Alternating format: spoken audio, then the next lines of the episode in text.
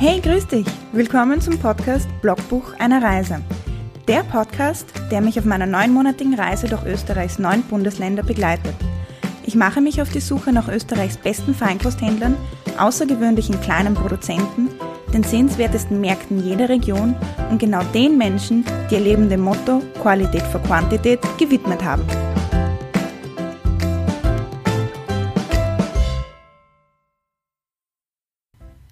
Hallo, mein Name ist Melanie und ich bin heute vor Ort in Obertrum beim Hofladen Jogelbauer.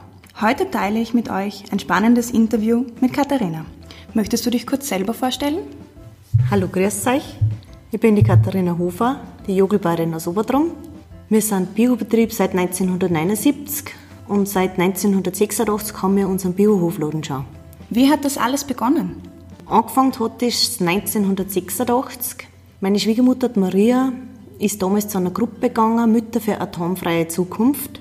Und die Frauen haben sich für alles Mögliche interessiert, für die Herkunft der Lebensmittel zum Beispiel. Und da ist zum Beispiel auch besprochen worden, warum kann man beim Bauern nichts mehr kaufen. Maria, würdest du Produkte für uns machen? Wir kaufen gerne einen Topfen, wir möchten gerne Milch haben und Eier und Butter auch noch. Und so sind wir eigentlich zur Direktvermarktung gekommen. Ihr habt ja wirklich einen Allround-Betrieb, wenn ich das so sagen kann. Ihr habt selber Gemüse, ihr habt die Kühe, die was wir gerade vorher beim Rundgang gesehen haben, die was du mir gezeigt hast. War das von Anfang an so, dass ihr so viel auf einmal produziert? Also eigentlich ist der Betrieb gewachsen. Milchkühe haben wir immer schon gehabt. Es ist da typisches Grünland bei uns heraus. Also Milchbauern gibt es bei uns noch viele. Äh, die Direktvermarktung ist dann eben 86 dazugekommen. Dann haben die Leute nachgefragt, sie würden gerne ein Brot kaufen, sie würden gerne Gemüse haben. Und es gibt auch andere Bauern, die was produzieren, können sie ja nicht die Sachen von dem anderen auch noch dazu nehmen. Einfach, dass man zu einem Bauern fährt und Einkaufskörper sozusagen voll kriegt. Dass man nicht zu sieben verschiedene Stellen fahren muss oder, oder zu sieben verschiedene Bauern, damit man seinen Einkauf erledigen kann, sondern einfach ein entspanntes Einkaufen, einmal fortfahren, Einkaufskörper voll und wieder heimfahren. Wer arbeitet alles mit dir hier am Betrieb und im Hofladen? Wir sind zu viert, mein Mann und ich. Die Schwiegereltern, die waren zwar schon in Pension, aber die arbeiten den ganzen Tag mit uns mit. Und wir haben drei Söhne. Der älteste geht zwar schon in die Arbeit, aber der hilft, wenn es die Zeit halt zulässt. Der mittlere geht in die Schule noch, ist aber schon sehr brav auch, sehr interessiert auch an allem, hilft uns verkaufen, sind eigentlich immer da. Und auch der Kleinste hat schon seine Aufgaben und seine Pflichten. Also ich glaube, das wird der nächste Gemüsebauer dann bei uns. Wie kann man sich einen Ablauf eines Tages bei dir vorstellen? Der Tagesablauf ist eigentlich immer so, in der Früh und auf die Nacht ist zum Steigen, Milchkühe, da ist zum Milcher, immer um dieselbe Zeit. Also die Kühe haben es nicht so gern, wenn man die Melkzeiten sehr groß verschiebt. Also es ist eigentlich, der Tag fängt schon um dieselbe Zeit an. Was wichtig ist, einmal, der Tag wird verschiedens geplant, je nachdem, was für Jahreszeit halt auch ist, ob es zum Heilmachen ist, ob die Früchte reif sind oder ob was zum Ernten ist oder zum Einsetzen. Aber was immer wichtig und immer zur selben Uhrzeit ist, ist das gemeinsame Mittagessen. Das ist bei uns total wichtig und da sitzen auch alle am Tisch, also wir essen gemeinsam. Die Schwiegerleute, die Kinder und wir. Wunderschön. Da gibt es einen gemeinsamen Mittagstisch. Das sind so die drei Tageszeiten oder Uhrzeiten, wo eigentlich immer alle beieinander sind. Super. Ich habe gesehen, ihr habt ein Händel, ihr habt Kühe und ich glaube, da ums Eck hinten habe ich dann noch was kleines Herumwieseln sehen. Was war denn da so rothaarig? Wir haben immer drei Schweindel selber. Wir dann Milch verarbeiten, Butter machen, butterieren. Und da kommt sehr viel Magermilch zusammen und auch Molke. Und diese Molke und diese Magermilch, die lieben unsere Schweindel. Wir haben drei Schweindel. Und dieses Mal ist ein Liebling von unseren Kindern dabei. Wir haben ein Schweindel mit rote Haare. Also es schaut wirklich lustig aus. Es ist ein irisches Schweinchen, haben wir genau. gesagt, gell? Genau. Für euch als Abrufladen, wie siehst du die Zukunft für kleine Händler? Wir haben das Glück, dass wir sehr viele Stammkunden haben und sehr viel Kontakt zu unseren Kunden. Unsere Kunden sind schon fast wie, sehr viel kennt man sehr nahe, das sind schon mehr Freundschaften als wir Kunden allein. Wir sind an keiner Hauptverbindungsstraße, wir sind wirklich fernab von allem Getriebe. Ja, aber wunderschön. wunderschön zwar, aber die Leute müssen wirklich extra zu uns herfahren und das ist schon ganz was Besonderes und wir sind uns dem schon sehr bewusst, dass die Leute wirklich extra zu uns herkommen und es ist ein schönes gemeinsames Miteinander. Aber wir sind sehr dankbar, dass die Leute so bewusst sind und wirklich sagen, wir fahren zu unserem Bauern und da holen wir uns seine Produkte ab. Gibt es bei euch in der Umgebung mehrere Abhofläden? Gibt es da irgendwo, wo man sagen könnte, da gibt es Konkurrenzdenken oder existiert sowas da nicht? Es ist so, dass wir mir vor über 30 Jahren angefangen haben, sicher überhaupt nirgendwo wer direkt vermarktet hat. Also da waren wir wirklich weit und breit die einzigen. Die letzten Jahre gibt es eigentlich wieder vermehrt äh, Bauernmärkte, einfach wieder Treffpunkte, sage ich jetzt mal, wo die Leute, gleichgesinnte Leute, die gern beim Bauern was kaufen oder Bioprodukte hätten, sie auch auf dem Markt wieder wo treffen. Und auch Bauern, die wieder angefangen haben zum direkt vermarkten, der eine mit Milch, der nächste mit, mit Eier oder egal was er hat, aber man sieht schon, dass die Leute wieder ein bisschen auf diese kleine Strukturierung oder, oder das Regionale auch ein bisschen anspringen wieder und, und schon wieder zurückkommen zu dem, was, was früher nach dem Krieg schon noch sehr üblich war, dass man zum Bauern gegangen ist und sein Zeug noch geholt hat. Eure Kundschaft, ist das eher Kundschaft, die einen Teil bei euch kauft und einen Teil zum Beispiel im Supermarkt? Oder ist das schon ein Klientel, das hauptsächlich vom Bauern direkt kauft? Wenn ich mir das ein bisschen so anschaue, dann haben wir ganz viele Leute, die wegen unsere Produkte kommen und vielleicht noch manche anderen Sachen auch mitnehmen, die natürlich auch in den Supermarkt gehen und, und Kosmetikartikel, sonstiges oder einmal wo ein Bioprodukt mitnehmen oder wir nicht offen haben zu der Zeit, wo hier gerade was ausgeht.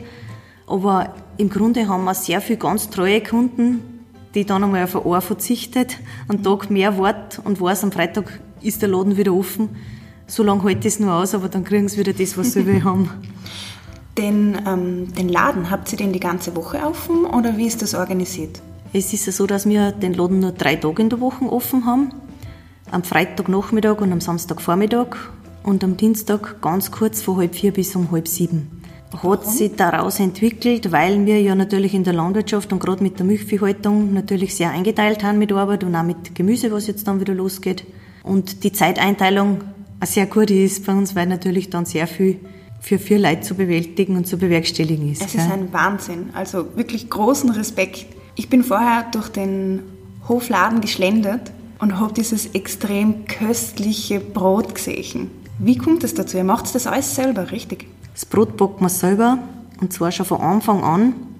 Das ist uns unser, eines unserer Hauptprodukte. Also das Brot, das Getreide dazu, ein Dinkel und ein Roggen, der wächst auf unsere Felder. Und das Brot macht Maria schon seit 1986 und das liegt da immer noch in ihre Hände. Sie wiegt nicht mehr ab, sie braucht nichts messen, die klangt an Torga und weiß, der passt. das ist für mich aber ein Phänomen, weil in der Menge, wenn ich da ein Brot backe und ich denke mir, jetzt schneide ich da einen Germ ober für so eine Menge, passt das, passt das nicht. Also da ist sehr viel Fingerspitzengefühl und sehr viel Liebe mit drin. Und mhm. es gibt voll viele verschiedene Brotsorten, vom Lorb bis, zu dem, bis zum Kleingebäck. Ich glaube, da findet sich ja jeder was vom Und es schaut so schön aus. Ich tat in jedes Brot am liebsten eine beißen, nur ich glaube, so viel kann ich dann gar nicht essen. ich habt ihr zum Beispiel in Roggen und das selber. Habt ihr dann eine kleine Mühle oder wie kann ich mir das vorstellen, dass ihr da das Mehl dafür macht? Wir haben eine kleine Mühle in der Bäckerei drüben stehen, da wird das Vollkorn mal selber runtergemahlen. Und da weiß ich natürlich ganz genau, wie frisch das ist und wie das dass das nicht lang gelagert ist oder wo gestanden ist. Und da das Brotgewürz in der Bäckerei duftet es dann, gell. Ja. Und wenn das frische Brot aus dem Ofen rauskommt, jeder, der bei uns bei der Tür geht, sagt meistens das Erste, was er ist, mein Beich riecht immer so gut. Das kann ich mir vorstellen. Das nächste Mal, wenn ihr Brot backt, musst du mir Bescheid geben. Dann komme ich auf jeden Fall vorbei, weil das muss ich erlebt haben. Ja, gern. Siehst du für kleine Händler und Abhofläden noch einen Handlungsbedarf, wo du sagst, das sind Sachen, die müssen sich noch verbessern? Ich glaube, gerade so Kleinunternehmer oder so Ein-Personen-Unternehmer, wie es ich ja bin, oder ich als Hofladenbetreiberin, man ist meistens in irgendeiner Richtung sehr gut und so Werbesachen oder was Sachen, die man vielleicht auch noch nie so gelernt hat, steht man oft hinten an. Gerade Werbesachen, ähm, Homepages etc. Die Zeit ist schon sehr verplant tagsüber und am Abend denke ich mir dann oft auch, sollte ich das auch noch machen dann ist man vielleicht auch schon nicht mit ganzem Herzen bei der Sache, weil ich eigentlich viel lieber was bach oder was mache oder tue mit meinen Händen. Also ich glaube, in der Selbstbewerbung oder auch in der, wie gut sind meine Produkte wirklich, das sagen mir andere Leute viel öfter, als wir, was ich wirklich begreife, was wir herstellen oder machen. Also in der Werbung sehe ich oft wo auch bei anderen Unternehmer oder bei anderen Hoflädenbetreibern, dass man sich eigentlich selber noch viel besser bewerben dürfte. Mhm. Wenn du den Konsumenten draußen was sagen kanntest, was darfst du ihnen am liebsten sagen? was mir wirklich am Herzen liegt, wenn der Konsument wüsste, was er für eine Macht hat über dieses Lebensmittelregal, was da drin steht. Die Kaufentscheidung, nehme ich das oder das. Also, das sagen mir auch unsere Kunden immer wieder. Ich bedanke mich fast ein paar Mal, wenn wer kommt, bedanke ich mich wieder, weil er, weil er da gewesen ist, weil er zu den Öffnungszeiten kommt, wo wir offen haben, weil er, er die einzige Entscheidungskraft ist, was bei uns gekauft wird oder was bei uns im, im, im Laden drin gibt. Und ich denke mal, wenn das die Leute viel mehr bewusst würde, was sie für eine Kauf- und für eine Machtentscheidung hätten, dann schaut es bei manchen vielleicht ganz anders aus oder es wäre das Angebot auch vielleicht anders. Also, mhm. Es ist so, die Nachfrage bestimmt den Markt und die Nachfrage sind die Konsumenten was sie kaufen. Und da geht es gar nicht, also was mir manchmal vorkommt, gar nicht darum, was sie gerne kaufen würden, sondern es kommt im Endeffekt wirklich darauf an, was sie in ihr, in ihr Zeckerl reinlegen und für was sie bezahlen, weil nur nach dem wird sich gerichtet, nicht nach dem Idealismus. Genau so ist es. Und was wir haben, was mir wirklich auffällt, die Kunden kommen dann oft zu mir und sagen, Katharina, bei dir ist es auch nicht teuriger, weil ich die Produkte von dir besser wertschätze, nichts wegschmeiß und alles verkoche und verwende. Stimmt, genau. Wir haben vorher kurz darüber geredet, ähm, mit was die Leute alles reinkommen. Die haben einen ganzen Korb voll Leergut mit. Die haben die einen Glasbehälter mit, Brotsackerl aus Stoff, äh, einen Korb sowieso schon fürs Gemüse. Man macht keinen Mist nicht. Und dann sagen die Leute schon weit zu mir, seit ich bei euch einkaufen komme, habe ich fast keinen Mist mehr daheim. Ich stehe das Zeug, so wie ich es von dir heimtrage, in den Kühlschrank rein. Die haben die eine Tapperschüssel mit, das wascht es wieder aus und wenn es vom Geschirrspüler wieder sauber rauskommt, rammt es schon wieder in den Korb rein, weil dann vergisst es nicht zu mitnehmen. Was in der Stadt jetzt modern ist, ist in Wirklichkeit am Land, am Land schon gang und gäbe. Ganz viele Leute. Manche brauchen ein bisschen, bis sie sich umgestellt haben. Andere sind ganz überrascht, dass man bei uns das noch darf. Weil woanders das oft gar nicht erwünscht ist, dass man mit Sachen kommt. Bei uns nehmen wir einen Eierfächer zehnmal her, weil der hält das aus und dann schmeißt man erst weg. Mhm. Also man kann im Kleinen ganz viel Müll einsparen. Was bedeutet für die Regionalität? Regionalität ist ein Zusammenhalten von Leid, ein Weitervermitteln von Leid, Freundschaften knüpfen, ist Identität, ist Heimat und es hat was mit Verwurzeltsein zu tun. Die Regionalität ist immer was von den Leuten, die da sind. Und das hat was mit Wurzeln zu tun. Und geht's mir gut, geht's denn neben mir gut. Mhm. Okay? Und gerade in der Landwirtschaft, wo wir so verwurzelt sind und so Traditionen leben und halten, ganz ein großer Zusammenhalt notwendig. Also die Traditionen und auch die ganzen, ganze Vereinsleben läuft ganz viel über Landwirtschaft, wenn man das im ländlichen Raum so betrachtet. Wenn du einkaufen gehst, wo gehst du hin? Wenn ich einkaufen gehe, gehe ich nach Oberdrum und der Blick wandert natürlich auch immer ins Körperl von den anderen.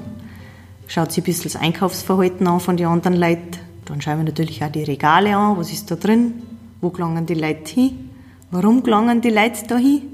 Natürlich schaut man auch, wie riecht wer was ein, was ist in Augenhöhe, was nicht. Aber ich habe das meiste eigentlich selber, Das oder? meiste haben wir selber, genau. Bis auf Hygienemittel oder auch, wenn auch mal ein Geburtstag ist, dass sich die Burma was anderes wünschen, dann schließe ich das auch nicht aus. Also wir sind keine Extremisten, die sagen, mir ist nur unser eigenes Zeug. Auch wenn man wo eingeladen ist, dann gibt es das, was es gibt. Also wir sind keine Extremisten, aber wir wissen schon, was wir an unserem Zeug haben. Hm. Was haltest du von, von diesem ganzen Bio-Hype?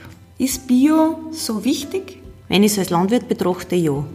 Weil wir sind seit 1979 Biobetrieb. Wir haben die, Land, die Landwirtschaft von unseren Schwiegereltern so übernommen. Und ich möchte es so intakt und das fängt nicht nur beim Wasser an, sondern ich schaue die, die Landschaft an, ich schaue unseren Obstbaum an, ich sehe die Kinder aufwachsen.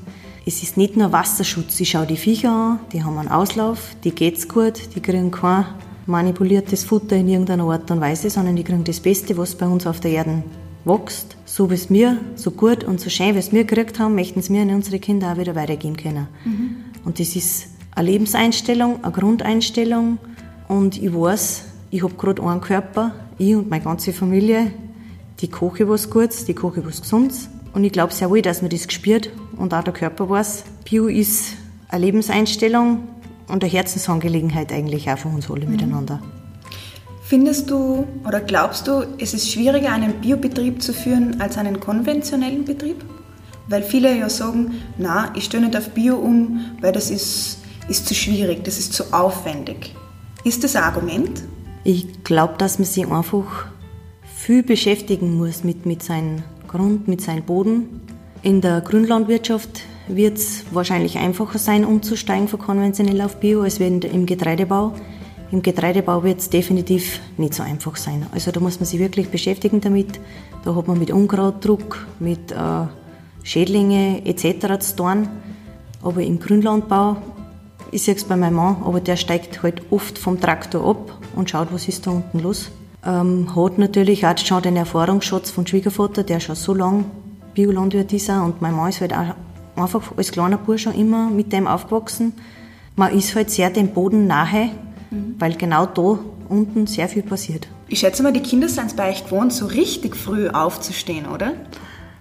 Es ist eigentlich nicht arg. Ich meine, es, es hat auch jeder seinen Stalldienst. Also es gibt ein Wochenendrat, sodass jeder mal frei hat. Es gingen immer zwei Personen in den Stall, aber das wechselt durch, sodass jeder mal sein freies, stallfreies Wochenende hat. Wahnsinn. Habt ihr dann wirklich einen Plan, einen Familienplaner? Ab Samstagnachmittag hat dann einer frei, der braucht dann Samstag auf Nacht und am Sonntag nicht in den Stall gehen. Also da geht eigentlich der Dienst dann am Montag wieder an. Aber das ist auch schön, dass man das einfach wertschätzt, dass jeder auch seine Freizeit einfach kriegt. Braucht man auf alle Fälle, weil so schön wie, wie landwirtschaftliche Arbeit ist, es ist einfach viel von früh bis auf Nacht und du bist immer da, weil die Kühe haben kein Verständnis, ob du Geburtstag mhm. hast oder ob gerade ja. Weihnachten ist. Die wollen zur gleichen Zeit einer Futter und auch gemolchen werden.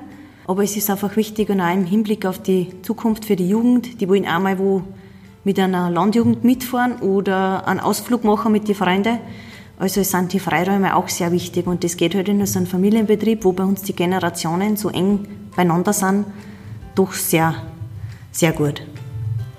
Ja, man sieht, dass das einfach wirklich geplant sein muss. Vor allem, ich würde es wahrscheinlich sonst auch gar nicht schaffen, zu viert. Gell? Das ist eine Meisterleistung, die ihr hier schafft. Ja, und es ist halt einfach nur, ich bin sehr dankbar, dass die Schwiegerleute noch so gefreut, weil die konnten ja auch sagen, so, wir, sind in, wir sind jetzt in Pension, jetzt freut es uns nicht mehr, gell? aber es liegt ja noch einfach auch so viel dran. Da ist so viel Herzblut mit dabei. Gell? Und deswegen zählt man dann auch die Stunden oft nicht und auch die Kunden, die kommen. Da kommt so viel zurück, da ist so viel Herzlichkeit da, so viel ähm, Wertschätzung. Gell? Aber die Maria ist die Herzlichkeit in Person. Ja. Du bist so herzlich empfangen, das ist so nett. Also ich habe es mit mir definitiv einen neuen Stammkunden. Freut uns schön. Da fahre ich einen Weg durchs Wäldchen herauf, war ja wirklich sehr idyllisch. Wäre es für euch jemals eine Option gewesen, am Markt Standal irgendwo zu nehmen? Wir sind vor 30 Jahren, wie das angefangen hat, mit den Märkten sogar am Markt gefahren, haben mhm. den auch wieder aufgebaut. Wo? Wo In Hallein waren wir da. Mhm. Ähm, es war aber dann schon bald einmal die Frage, kauft man sich einen Kühlwagen oder schaut man, dass man am Betrieb bleibt und die Leute an den Bauernhof wieder näher bringt und sorgt. Ist uns dann ein Anliegen gewesen, dass die Leute wieder kommen, das schauen, dass sie sich Fragen trauen, dass man wirklich in Stall geht mit den Kindern, alles begreift, einmal Stallluft schnuppert und dann wieder da kommt und fragt, du, warum ist denn das so oder so. Mhm. Das ist uns halt voll das Anliegen gewesen, dass die Leute wieder zum Bauern kommen. Mhm. Weil wir gerade über den Stall gesprochen haben. Wir haben vorher ja eine kleine Tour gemacht und ich war fasziniert von eurem Stall mit den Kühen. Kannst du noch mal kurz erklären, warum euer Stall so besonders ist? Also wir haben einen Kaltstall, heißt das. Der hat immer die Außentemperatur, hat Glasplatten oben auf dem Dach. Es schaut aus wie ein großer Wintergarten. Mhm. Es ist lichtdurchflutet, wir können die Tore auf und zu machen. Ähm, die haben einen ganz großen Auslauf, die können sie in die Sonne auslegen, die können sie vom Regen waschen lassen, aber wir haben schon gesprochen, es gibt bei den Kühen wie bei den Leitwöche, da sind welche dabei, die gehen immer raus, und die anderen interessiert das überhaupt nicht. Sind statt Stubenhocker sind es Stubenkühe. Genau so ist es, ja. Aber sie können ja alle frei herumlaufen. Die sind Jahr und Tag immer unterwegs. Es ist auch immer ganz ruhig, die haben voll viel Platz. Also da gibt es keine Rangeleien und keine Rangkämpfe, groß nicht, weil einfach der Platz so großzügig bemessen ist, dass sie einfach kommen und gehen können, wie sie wollen. Es gibt mhm. einen großen Fressplatz, da wo man sich Tag und Nacht bedienen kann. Also die für mich als Laie, also wir haben zwar auch eben bei mir in der, in der Familie einen, einen Hof gehabt und ich bin auch mit Kühen groß geworden, aber es waren zwölf Kühe. Das ist schon eine andere Anzahl. Wie viele habt ihr? So zwischen 40 und 45 haben 40 und 45. Mhm. Für mich als Laie ist natürlich interessant, wenn jetzt euren Hof seht und euren Stall und auf der anderen Seite aus dem Fernsehen oder sonst was ich sehe, die ähm, Kühe, die einfach in ihre Boxen drinnen stehen. Warum habt ihr sie freilaufend und warum haben das nicht andere auch? Wo ist da der Vor- oder der Nachteil? Warum macht man das? Oder warum macht man es nicht? Vielleicht ist bei manchen der Platz eine Frage. Oder auch, es stellt sich bei manchen die Frage, jetzt bin ich selber schon in einem Alter, da wo ich überlege, baue ich nur einen Stall oder nicht, tut die nächste Generation weiter, weil die Investitionskosten sind enorm. Da muss man sich bewusst sein, wenn ich einen Stall baue, dann brauche ich wirklich wen von den Kindern, die sagen, ja Papa, ja Mama, ich will noch euch ein Bauer, sonst braucht er mit 50 nicht mehr Stall bauen, weil das geht sich nicht mehr aus mit der Schuldenrückzahlung. Mhm. Stimmt, bis jetzt war es einfach üblich, einen Kuhstall so zu bauen, dass jeder, jede Kuh seine Box hat. Genau. Diese Freilaufhaltung ist, wir haben schon ganz bald auf, auf um, ähm, einen Laufstall umgebaut. Der Schwiegervater sagt dabei, die Kühe haben vier Füße, die brauchen es zum Gehen. Wenn man die Kühe anschaut, einen Stall drin, die taugt es einfach nur. Man sieht die Zufriedenheit, Total. die regen sich nicht auf, und da wer durchschaut. Also die sind einfach sehr entspannt und auch sehr gesellig. Genau so schauen sie aus, ja. Vorher, als wir durchgegangen sind, habe ich gesehen, bei den Kühen haben die in der Nase so ein kleines Plastikteil gehabt. Und da habe ich dich gefragt, was das ist. Magst du das noch einmal erklären? Es schaut aus wie ein Nasenpiercing bei den Kaiwal. ja. ne, mit ein paar Pixel dran. Also es ist eine Klammer eigentlich, oder? Genau, also das klemmt man nur bei der Nase rein. Es ist nicht gestochen und gar nichts. Ähm, es gibt, wenn ihnen langweilig ist, dass halt auch wir kleine Kinder auf ein Plätzchen kommen und dann besäugen sie sich gegenseitig und würden auch einen Schaden am, am Alter von der Kuh verursachen. Deswegen kriegen sie so, einen kleinen, so eine kleine Klammer rein, das ist wie, wie ein Piercing, so sage ich jetzt einmal. Mhm. Und wenn die ein anderes Kabel oder eine andere Kuh besäugen würde, dann piekst die einfach. Das ist aus Plastik, das macht jetzt keine Wunden oder sonst was, sondern es, es piekst einfach unangenehm und dann geht die andere. Mhm. Also es ist ein Schutz schon fürs Alter dann für die Zukunft gesehen.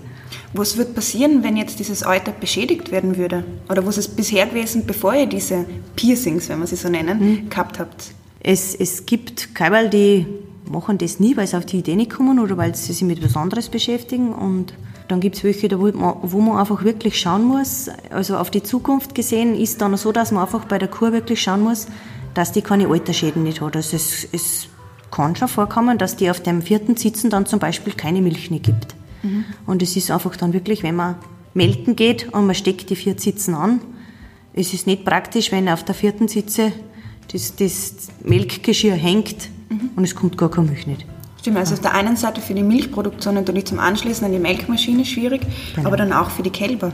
Milchmenge würde sich jetzt vielleicht wahrscheinlich gar nicht groß verändern, aber es ist aber nicht gesagt, wenn nur drei Sitzen an, an drei Sitzen eine Milch kommt, ob das dann für die Zukunft so bleibt oder ob dann nur eine wegfällt. Gell? Also mhm. dann wird es wirklich schwierig dann für die Kuh zu bleiben. Was uns halt immer so wichtig ist und wir sehen das, dass das bei uns immer wieder angenommen wird. Wir haben jetzt, die Tische stehen jetzt draußen auf der Terrasse. Mhm. Wir haben im Laden drin für normale Tische stehen mit Sessel. Wir freuen uns immer wieder über die Kundinnen, über die Konsumenten. Die kommen und sie fragen dran wenn man sie besser kennt, hat man oft diese Hemmschwelle nicht mehr. Ich sage aber, kämpft und fragt Man hat vielleicht den Fehler gemacht, die letzten 20, 30 Jahre, dass man keinen mehr reinschauen hat lassen. Und es gibt keine Geheimnisse. Wir sind froh, wenn die Konsumenten interessiert sind, wenn die Leute wieder kommen und fragen, warum machst du das so oder so, warum ist das so. Mhm. Sonst hat man nur Vorurteile. Ja. Wenn man kommen kann und fragt oder sieht, wie das ist, dann gibt es keine Vorurteile nicht. Und, und man, man man kann sich was ausreden, man kann sagen, ah, darum ist das so, jetzt erklärt sie das für mich. Fragt's. Kommt's und fragt's. Gell? Also, Kommunikation ist das Genau Wort. so ist es. Genau so ist es. Es freut mich immer wieder, wenn wer kommt und fragt, weil das ist ein, ein Zeichen von Vertrauen. Ob es jetzt ums Kochen geht, ob es um die Farbe von den Hühnereier geht, ob mich wer fragt, wie viel Milch jetzt die Kuh gibt. Also wir haben schon sehr viele verschiedene Fragen gehabt, die für uns ländliche Bevölkerung sehr selbstverständlich sind, aber einfach nicht mehr wirklich kommuniziert worden sind oder halt auch nur mehr die Oma weiß. Mhm. Macht sie eigentlich auch Kurse oder sowas hier im Hof? Ähm, haben wir immer wieder Veranstaltungen auch. Maria macht auch spezielle Essigkurse. Wir machen sehr viele verschiedene Essige selber aus unserer äh, Obstschauanlage. Ihr macht die Essige selber, hast du gesagt. Genau, wir machen die Essige selber. Wir haben viele verschiedene Apfelbäume in unserem Obstschaugarten. Äh, Gibt es mit Kräutern angesetzt, mit Rosenblüten, mit äh, Josterbeeren, mit Brombeeren. Josterbeeren? Was sind Josterbeeren? Wir haben eine Josterbeerhecke in unserem Obstgarten. Der Josterbeere ist eine natürliche Kreuzung zwischen der schwarzen Riebissel mhm. und der Stochebeer. Aha. Hat total viel Vitamin C und wir machen von dem Soft, Marmelade und eben auch einen Josterbeeressig. Okay, ich weiß, was ich mir danach gleich mitnehme. es gibt was, was ich nicht kenne. Super. Yeah. Schmeckt total fruchtig und voll gut, auch über Salat etc. Also Essige, glaube ich, gibt es momentan 14 verschiedene Sorten bei uns im Wahnsinn! Laden. Vom Bärlauch bis zur Hollerblüte. Also mhm. Essig hat die Eigenschaft, dass Geschmäcker von Blüten und Kräutern total gut aufnimmt. Habt ihr da aber noch irgendwie eine alte Essigmutter? Nehmt ihr da allem das selber her? Ähm, wir haben verschiedene Fässer eben angesetzt mit verschiedenen Essige und da, wie du sagst, Essigmutter kennen schon gar nicht mehr so viele Leute. Da ist auf jedem Fassel, wo der Essig drin ist, wirklich eine Essigmutter drauf. Und die gibt es dann immer wieder ins nächste Fassel ein? Genau, da beimpft man wieder sozusagen. Ich sehe schon, ja, ich interessiere mich natürlich auch für, für Essig. Ja. Ich komme aus Südtirol und ich bin mit meinem Vater auch oft nach Modena gefahren, Aceto Balsamico. Mhm. Und deswegen habe ich mich, mich für das Album sehr interessiert und ich liebe Essig. Deswegen werde ich auf jeden Fall eine mitnehmen. Aber wahrscheinlich werde ich mal bei euch vorbeikommen und da werden wir mal ganz gesondert über Essig reden. Ich glaube, ich habe meine Fachfrau gefunden.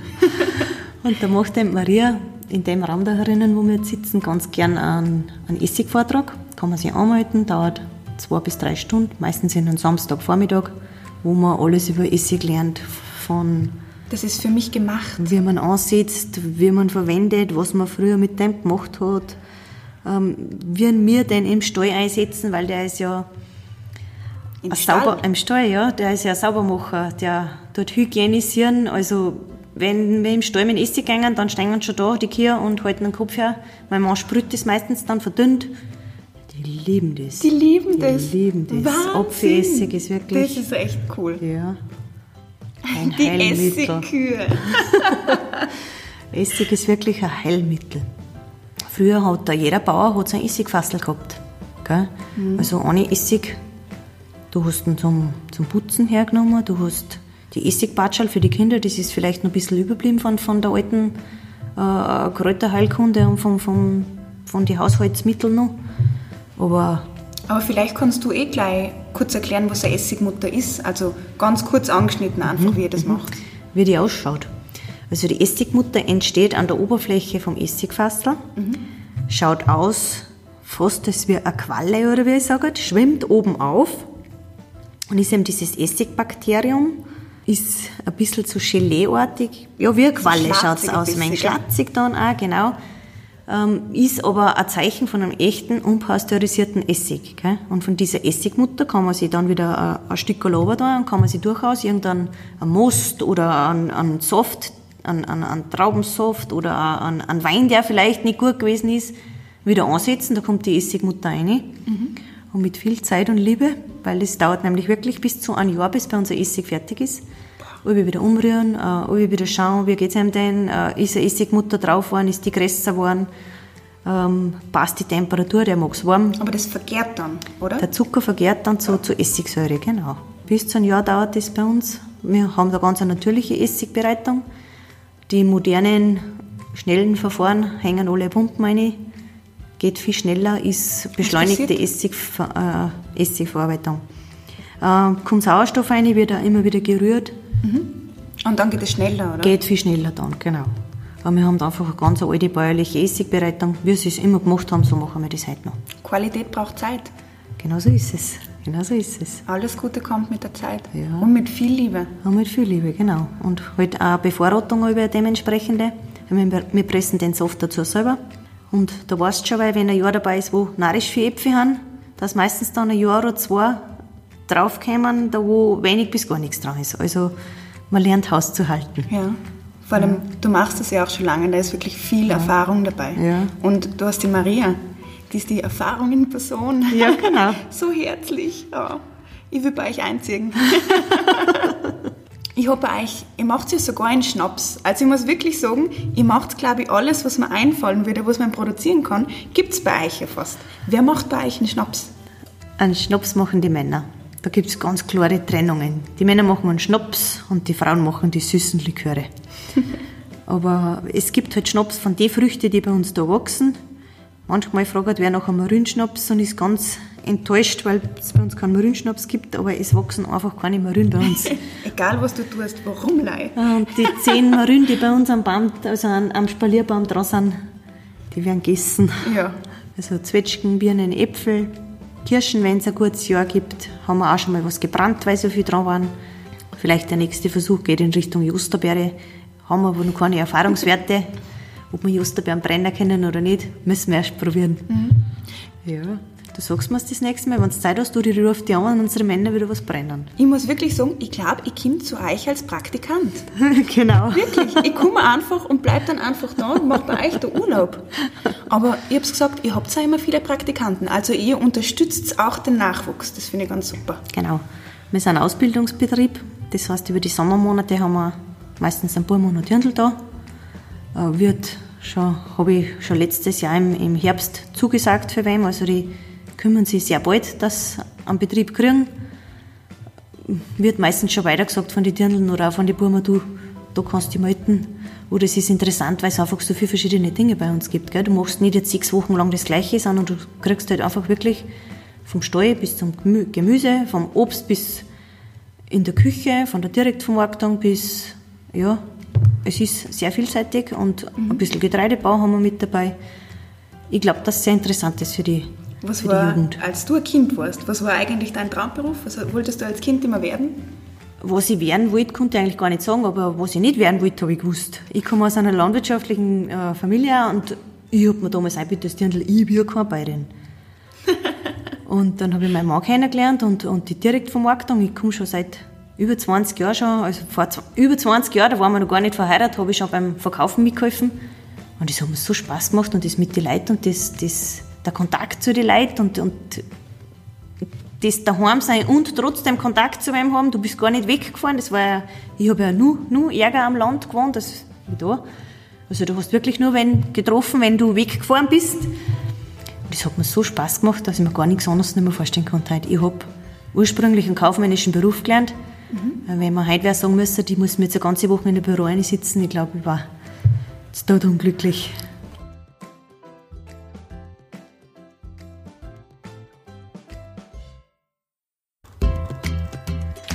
Hey, hallo! Danke fürs Zuhören bis zum Ende und dafür, dass du mein Herzensprojekt, das Blogbuch einer Reise und Test Austria unterstützt. Ich wünsche dir einen wunderschönen Abend, Morgen oder einfach einen wunderschönen Tag für dich und für deine Familie. Wir hören ganz bald voneinander. Alles Liebe, Melanie.